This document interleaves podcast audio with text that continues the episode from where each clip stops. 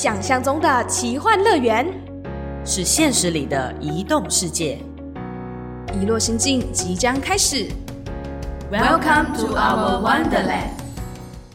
这个我们叫嗯迪迦湖，迪迦。哇，这好了而已。不要这啊，那是不当人吗？啊，是不当人啊，是不当人这哈，我婆娘不要这。他说外面人就不会吃，这个是本地人就会吃。它的肉很软的，真的。它太大只，它会比较硬，肉比较硬。特别多俾夠吧嘛，肉水杯冇吧，手腳落高咧，落高嗬。所以嚟睇日本冇大杯啦，啊，那不冇大杯啦。对对对对对。这也不會便宜啦，這。只有十八店才有的是吗？是，算是吧。個頭有冇？是假假快小酒嗬，嗯，嗯，很少看到。嗯，很少冇。好咯，城市水波对啊，对咯，那安迪还厉害选，而且你看他还有那个口水啊，他会流口水的，你知道吗？你看，他在流口水的，他黏黏的，你懂吗？嗯。欢迎收听《一落心境》，我是主持人小植。我是主持人豆腐。刚刚在录音之前听你说，现在台湾的天气急速变冷，是不是？是怎么一回事呢？天哪，听说就是最近台湾有一个有史以来，就应该说这个冬天有史以来最冷又最长的寒流，所以我现在冷的要死。哦，我这时候想起我之前在台湾念书的时候，那一种八度啊、十几度，然后穿短裙，就是走来走去那种当年勇。哦，我觉得我现在不行了。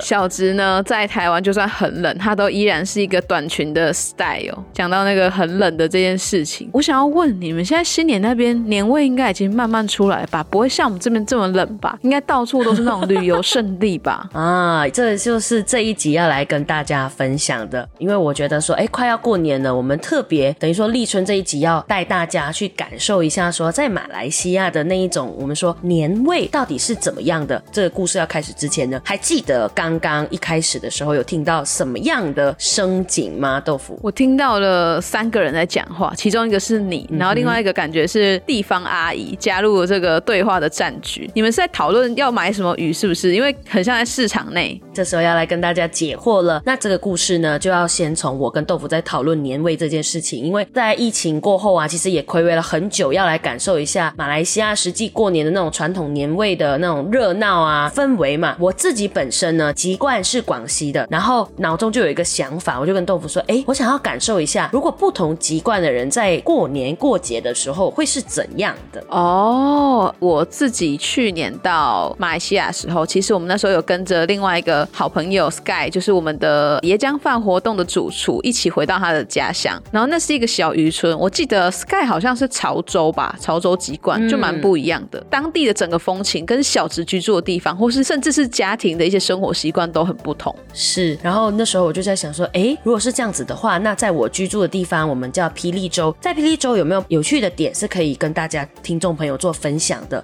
然后脑中呢又筛选了一遍，叮咚，这样我就想到以前中学之前参加营会的时候，有认识一个朋友住在霹雳州的十八丁，在属于霹雳州的北区了，北霹雳。然后它是一个渔港小渔村，我就想说，哎，是时候要去去了，因为那边呢其实是福建跟潮州人比较多，所以我就赶快敲了一下我这个很久七八年没见的老朋友了，佳佳。然后呢，我就问他说，哎，我们刚好做节目，想要做跟新年有关的主题，不晓得哎有空带我们走跳吗？他就说这么好康，来呀、哇非常的爽快。所以呢，我们就开启了我这个十八丁一日游的行程了。哦，所以你就跑到了十八丁这个渔村那边去来开启这个旅行。哎，那我好奇问一下，你到那边的第一个最不一样的感受是什么？因为我每次都会听小石跟我讲说，哎，其实他们籍贯不同，然后生活的差异就会很大。因为华人在马来西亚大约占有将近二十 percent，但他们的籍贯来自不一样的地方。那我就要问一下，小石第一次到另外一个华人区的冲击是什么？我觉得最大的冲击是我听不懂福建话或者是潮州话，应该是福建话居多，啊就是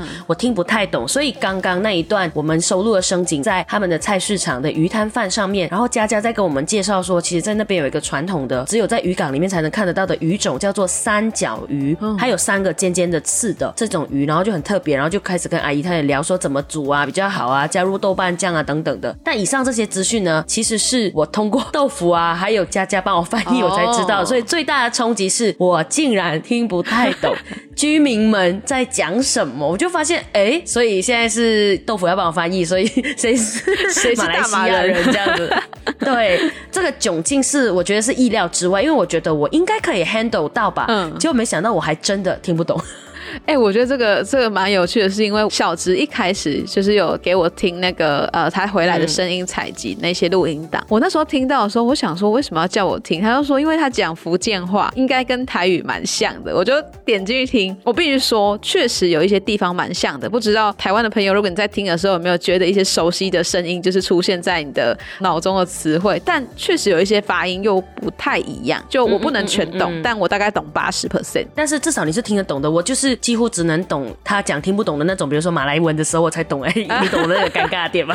我觉得这是我给我的第一个冲击，也开启了我对于十八丁这个小渔村的一些探索的故事。然后我们去到的时候，其实已经开始大街上面主要的那种街道上面都已经挂满了灯笼啊，然后其实菜市场上面已经那种配乐已经开始有那种新年歌的配乐了，在买东西的时候，嗯然后佳佳很热情的带我逛了菜的摊位，然后跟我们讲说，可能常会在新年期间买到的菜，比如说一道很特别的料理，就是菜尾汤、芥菜，哦我们在新年常会买来吃。然后他有跟我讲说，哎，这些鱼类啊，其实都要先提早订，不然的话，比如说亲戚回来，如果摊贩新年忙的时候，你会没有鱼吃，就你要先 booking 啊什么这样子。他就有特别跟我们讲，我们就边走边逛，一早大概七八点的时候，我们就开始了我们的逛菜市场行程。旁边还有一些是卖干货的，还有嗯卖年饼的，就顺便跟我们分享说，哦，你要吃这个吃那个。然后因为佳佳是，我觉得要说她是十八丁一姐嘛，就是真的很熟，邻里之间非常的熟。然后他就跟那个昂哥，就是卖的人说，哎，我们来采访啊，我们来拍东西啊，哎，给他吃一块饼试试看这个口味啊。我会觉得哇，原来逛菜市场这么有人情味的哇，那种感觉。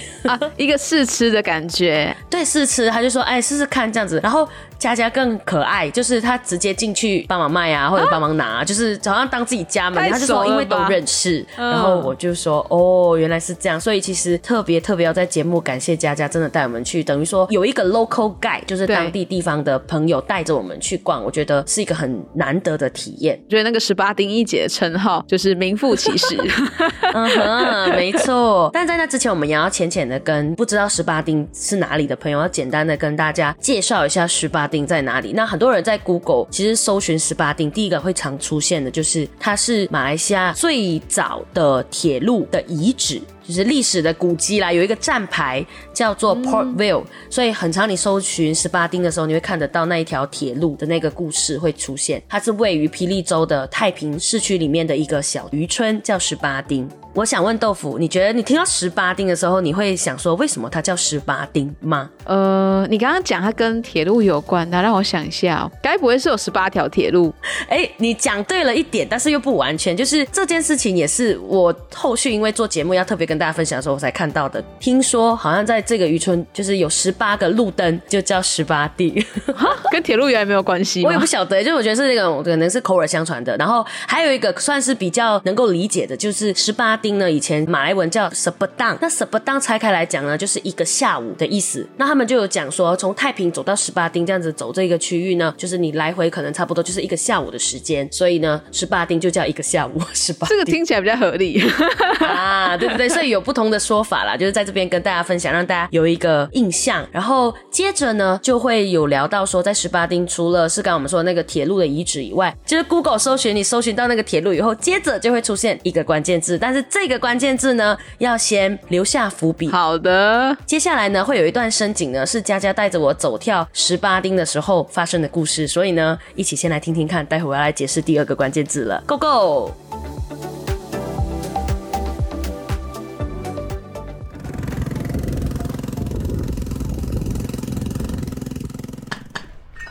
Boleh masuk? Oh, orang boleh masuk ah? Boleh. Tak ada panas. Ini banyak suju. Tak ada panas eh? Ada case dia bakar tak boleh masak punya. Itu kayu dia tak boleh masak kalau sudah bakar satu bulan. Ha. Sudah tahu lah ini luar ada lubang. Oh. Asal boleh tahu. Lagi dia temperature pun boleh tahu. 哇，回到了我们的节目现场。刚才呢，嗯，我听到了一开始是那个布布布布的那个机车声音，非常熟悉。我记得之前在渔村也都是要骑着那个很像打档的那种，就是车子被载啊，或者是说骑出去。后面才是一个精髓，开始听到了一些马来文等等的对话。小直，你已经开启了那个很疯狂的马来文的那个世界了耶！他们在讲什么啊？其实听得懂马来文的朋友一定会觉得我马来文非常的差，因为我真的用很破。我们说 broken English 就是 broken Malay 的话，就是就是现在讲起来都有点惭愧啊。好，接下来就要讲到跟大家聊聊说，哎，十八丁的第二个关键字就是炭窑红树林。哎，红树林这个词，豆腐就不陌生了吧？这个在台湾也有啦，只是应该和大马的不太一样。哎，其实太平十八丁这个渔港呢，就是一个红树林的保育区，旁边就是沼泽地带嘛，所以种了很多很多的红树林。那这些红树林呢，就变成说这边主要会是那个炭窑制作木炭的那个工厂的地方据点啊。我刚刚迅速的 Google 了一下网络，他写说太平十八丁是马来西亚最大的红树林保护区。我们会讲那个保育区叫做巴登红树林保留区。那十八丁的渔村它是位于这样子这个保留区的中间，所以主要的管理地方都会在这里。所以你只要听到十八丁，你就会接着就会听到红树林这个关键字。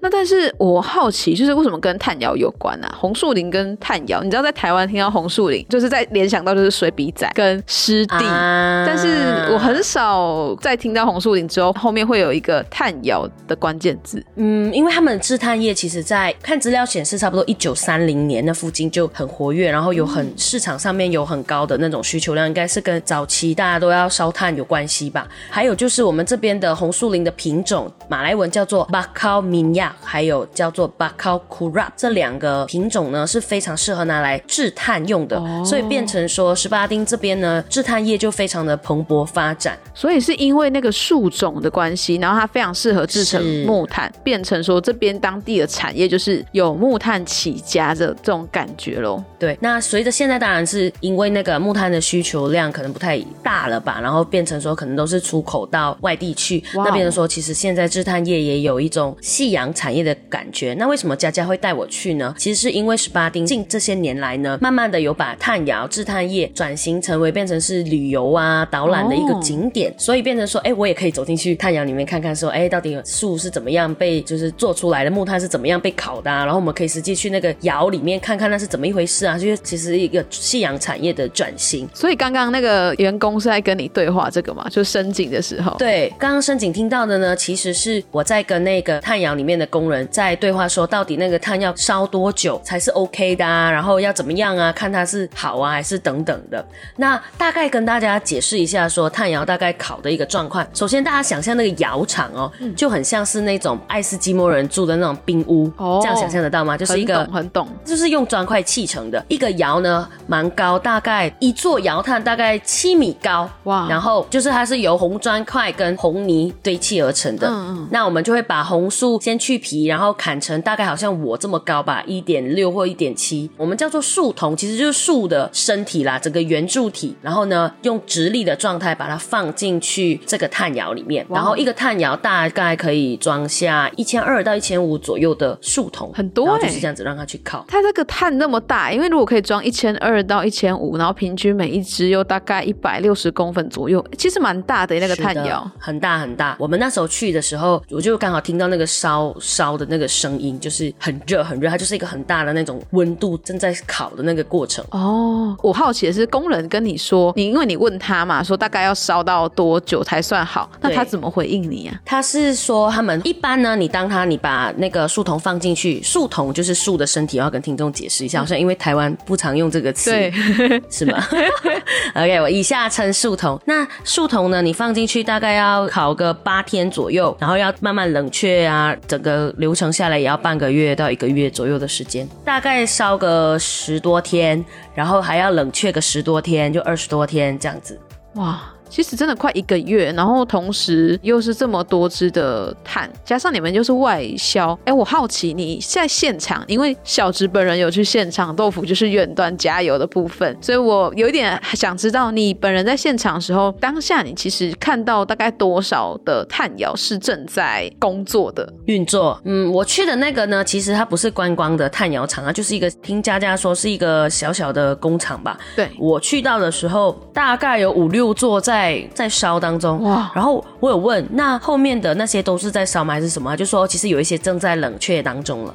哦，理解理解。所以感觉一个小小的厂的话，也有大概十多座的窑，嗯，所以我觉得蛮蛮多，而且很多的树童在那边就很神奇。然后我们也有看到说，他有跟我们讲说，有船把树载进来，然后再慢慢的加工，然后一一个一个一个步骤一个步骤这样。然后我那时候其实也是意料之外，本本来没有要走进炭窑里面，是因为那个员工工人看我们在就是很新鲜吧，一直在那边拍东西什么的，他就说我就有点好奇，然后他也是嗯蛮热情的，就叫我进去看那个窑。我就跟他说，哎、你在窑里面干嘛？没有不热吗？他就说这个窑已经搞定了啦，他现在其实在。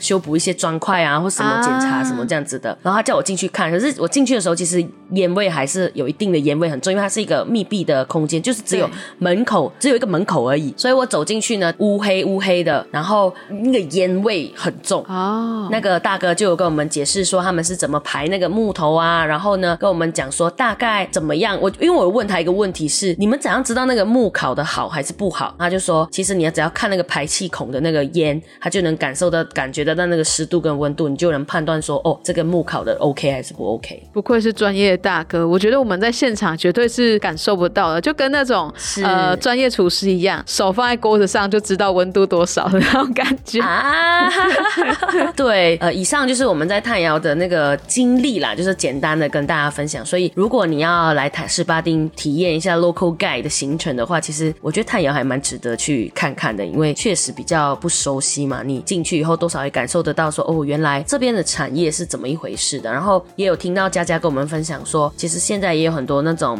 木炭的其他的产品，比如说那个叫做木醋液，它是用烧那个木炭的时候，外面的那个蒸汽做成的一个天然防蚊虫的，好像台湾也有这个东西。啊我就觉得哦，原来是这样，又对于这个小镇又有全新的理解。我以前啊，真的对十八丁的印象就是红树林，That's all。我当然知道有炭窑，但是更细节的我就不太知道了。这一次真的实际走进去的话，我觉得是另外一种感觉了。那也分享给台湾的听众朋友，如果你有机会到马来西亚的北马的这个区域，可以到呃十八丁渔村去走走，然后看看这个马来西亚最大的红树林保留区，跟他们那边也有最大的就是木炭生产的工厂哦。对对。可是刚刚聊着聊着，我们好像从菜市场聊到了炭窑嘛，好像还没聊到跟新年的年味有关系，对不对？那这个时候听众就说：“小植，你确定要带我们感受年味吗？”好。这就来了，所以呢，又是一段声景时间，仔细听一下录了什么惊喜给大家呢？待会我们再来聊聊十八丁的新年年味到底如何喽。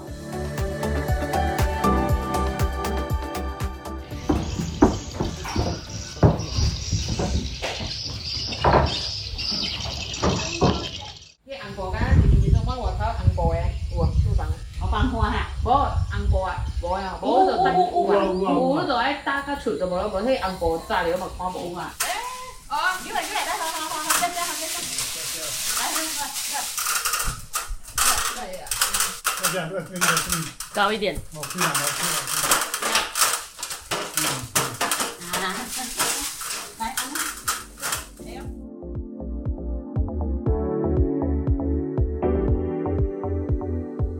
欢迎回来十八丁 Local Guy 的一集。这一集呢，其实很多也是小植的新感受，所以呢，我特别挑了一些虽然很日常，可是很值得拿来跟大家分享的。首先又是提问时间，豆腐刚刚听到了什么呢？特别想问我的，我听到很多鸟叫，还有那个、啊一个很细微的，应该是踩在某某个木板吧，应该是木木板之类的声音，就是有人在上面走路。然后另外一个是又有人在对话了，感觉他们在做某些士这样。这个对话你就绝对听得懂了，因为我也是后期才知道的。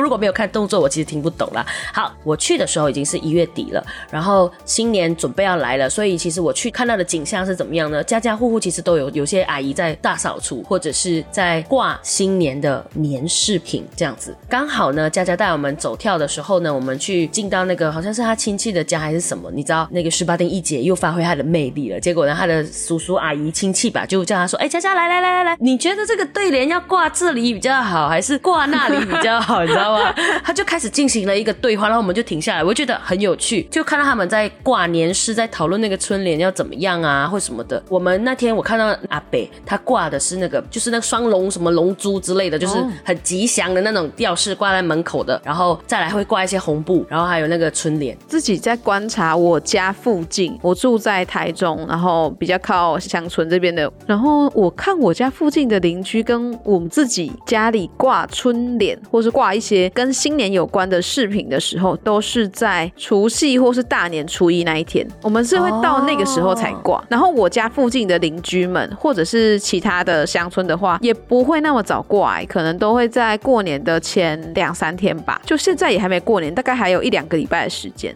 就我自己知道的是还没有那么迅速，而且你刚刚有讲到一个双龙土猪，我猜测，因为小时候给我看那个影片，有一点像庙宇当中你可能会看到比较大的那种饰品，只是它变成迷你版的那个放在家中。可是台湾我很少看到有人挂类似的东西在家里这样。我也是第一次看，因为我们家是挂灯笼。哦，讲到大扫除，我觉得这一次回来，因为文管说我是暌违很久过新年嘛，所以我们家也开始做大扫除的动作，也开始采买年饼啊、年货等等的。然后春联那些其实也陆续到货，因为我自己感觉就是十八丁很多可能都是长辈们在家嘛，所以他们都先挂好啊，先整理好，因为孩子们会陆陆续续的回来，所以年饼也会在家里先做好，或者是可能是一家大小会一起做的一个仪式感什么的，所以就开始出现这种，我觉得这就是年味的存在，它就开始会散发出来，就是哦家家户户都开始挂红灯笼啊什么的，就有那个年节的气氛在。我先跟你分享我的年味。我妈最近会问我说：“你要开始大扫除了吗？” 你看这个差多多，那个年味差多多。上一集我们聊到那个年糕的时候，我不是就问豆腐说：“哎呦，年味来了，最害怕就是大扫除。”其实我们自己也有这个心情，但是我自己讲完了以后还是很认命的。然后第二天就安排说组织一下家里的人说：“哎，我们什么时候要大扫除啊？要洗窗帘啊什么的。”哇，前几天就在做这件事情，非常的忙碌。但重点是，因为台湾我我们台湾这里我根本还没开工啊，就我还没开始大扫除。不知道你们开始大扫除了吗，各位听众们？是啊，有听到这一段的要来跟我们分享，你们 哎，你们的年味是怎么样？是大扫除吗？还是怎么样？回到刚刚的升景的部分呢？啊、我们刚刚说在门口看到长辈们在整理嘛，过这个，然后我们也有走到家里面去，就是他们的实际的家里面，因为是我们去了佳佳亲戚的家，然后也去到他自己的家，就会发现十八丁渔港的住家跟我们很不一样。呃，我那时候太激动了，我有在 IG 上面跟大家分享，就是一半是普通的那种砖瓦的房子，一半呢是出去就是有点像是水上屋子了，它就是木板屋，然后下面就是渔港的那个港口的河了，那个河流了。然后我就走出去，我想说，哈，一般砖瓦房，一般木板屋，那个木板就是听到那个嘎嘎嘎的声音，我就觉得天哪！所以每天早上起来都是海景房第一 view 就是了。哦，对耶，真的，据你这样讲，应该真的是就是这样。因为我看到小植在我们一落新进主账号分享的那一段线动，他刚刚讲一半砖瓦屋跟一半木板屋，它是在同一栋房子里哦。是，所以它其实就是，比如说你这厨房跟客厅就是一个界限，嗯。然后就可能就是你在客厅以前就是砖瓦房了，后面它就是做木板屋的厨房，然后再往后，通常很多家家户户他们就是你那边他其实会停绑一个船，如果他们家里是做渔夫的那种就捕鱼的嘛，他们就是绑一个船，那他们要出海的时候就是去后面就下船，然后就够够了，然后我就哇哦，很帅哇哦，很有趣，然后我就觉得说，哎，如果每天都在这边看景的话，还蛮。酷的，佳佳也有跟我们说，其实现在很多的这一种家老屋啊，他们可能有些翻新重盖的话，就会变成是经营民宿，因为早上起来以后，游客就会去后面看啊，觉得很新奇啊，然后在旁边钓鱼啊什么的，哦 或者出船啊这样子。对对对对，好适合哦！听你这样讲，难怪他们现在可能转型成一些观光的产业，因为连当地的那个屋子都别有特色。然后那些窗口啊，那种铁窗花都是很传统的那一种铁窗花。然后我跟佳佳还上演了一段那种今年 MV 必拍，然后要摸着窗口，然后唱那种迎春花啊，什么什么新新呀幸福来之类，我们还演了一段自己在那边玩了，什么东西觉得哎，因为我们来到的是传统的住家区，我就嗯在那边很闹。有那段是会分享的吗？没有那个没拍到哎、因为自己玩，然后我们觉得很羞耻，有没有？哦哦，好吧，因为我们说，哎、这个铁窗花就是那种新年 MV 会出现的那种，就是正月里来迎春花儿开，然后就是木板，上打开那个窗木木板的那个窗就打开，然后头往出去伸出来看一下的那种感觉，有没有？然后人当地 cosplay 那个新年 MV 就对了。对呀、就是这一次实际去旅行的时候走跳的意外收获。我没想到我们可以参观到当地的房子，所以我觉得如果有机会去到十八丁旅行的话，可能可以选择可以看看这种的话，我会觉得蛮有趣的。对我也没有想到你会在那边跳起新年 MV。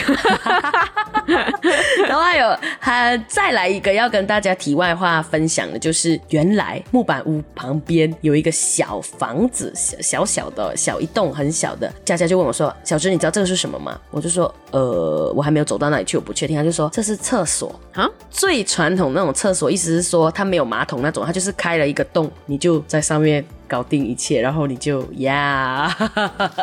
所以排泄物会就在那个洞之下的海里或河川里。呀 Oh my god 呀！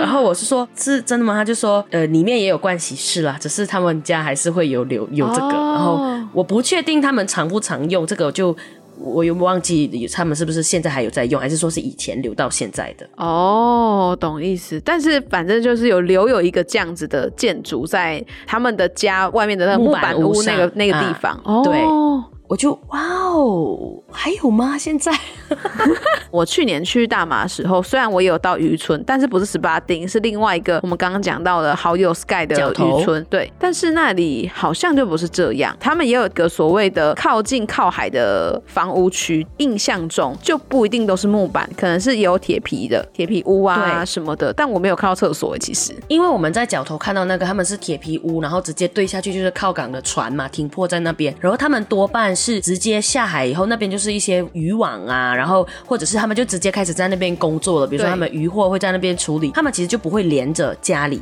那我这一次去的是住宅连着港的那个停泊的那个地方，所以就有一点点不太一样。很特别的一个体验，所以总而言之呢，帮大家快速总结一下，说，哎，如果新年想要简单的去走跳某个地方，比如说来到十八丁的时候呢，可能可以去菜市场逛逛啊，感受一下那个年节气氛，最直接了。然后再来，比如说红树林的一些景点啊，因为其实那边蛮多那些导览的啦。然后如果有时间也可以去坐船。那 anyway，这一次跟大家分享的是红树林，然后再来也可以观察一下说住的旁边啊什么的。哦，好像没聊到吃，对不对？在最后要来快快的跟大家讲一下吃的。就是有给听到最后的那个听众一个小小的啊惊喜的资讯。这样，我们上次有讲吃的，我们这次讲一个喝的好了，必喝什么？必喝什么呢？这个叫做虎咬狮，狮咬虎，听过吗？这是一个东西还是两个东西？两个，就是第一个饮料叫做虎咬狮，另外一个呢叫做狮咬虎。哦，是两种饮料哦，各位。对，非常非常浓郁的。先跟大家说，虎咬狮呢，它其实就是美露混咖啡。哦，再来就是另外一个呢，就是狮咬虎，狮咬虎倒转头就是茶混麦乐。哦，你喜欢喝哪一个？我喜欢狮咬虎，好想喝看看。我之前喝过虎咬狮，因为嗯很有名。其实其实虎咬狮就很常是渔村好像会听到的，因为在像角头我们也喝过虎咬狮嘛。然后十八丁这边我之前来过十八丁的时候也喝过虎咬狮，但这一次是我第一次喝狮咬虎，哇，这个真的是我觉得真是 amazing 那个味道。惊为天人是不是？如果你喜欢茶香味的人，你可以选狮咬虎，因为它喝起来其实有点奶茶的那种感觉。哦，你要喝那种很醇厚、很 local 的那种咖啡，就是很浓郁的那种咖啡味，不是那种什么星巴克美式那种咖啡，不是那种哦，就是很浓郁那种传统咖啡的味道呢。虎咬狮真的是你的首选，喝起来真的是非常非常的爽。所以推荐大家就是到那边呢，你可以买了一杯虎咬狮或狮咬虎，然后坐在这个房屋或海景第一排的位置，看着红树林或看着一堆渔船，那边喝你的虎咬狮跟狮咬虎，欣赏这样子的美景，好吗？没错，所以呢，就推荐给大家喽。然后当然还有很多的吃，我觉得一集里面真的可能聊不太到了，期待大家就是实际的去走跳以后，可以挖掘到更多我们说意料之外喽。没错，那我们就这一集到这边。那如果大家有到马来西亚十八丁的话，千万不要吝啬跟我们分享你的美景照，可以传 IG 或是 FB 给我们哦。那也提前祝大家新年快乐，新二零二四龙年行大运。我们除夕的那一周，二月七号周不会更新，但是我们提前把祝福跟好玩的景点都提供给大家喽。那我们就下次再见，拜拜，拜拜，也谢谢我们的好朋友佳佳，耶。耶。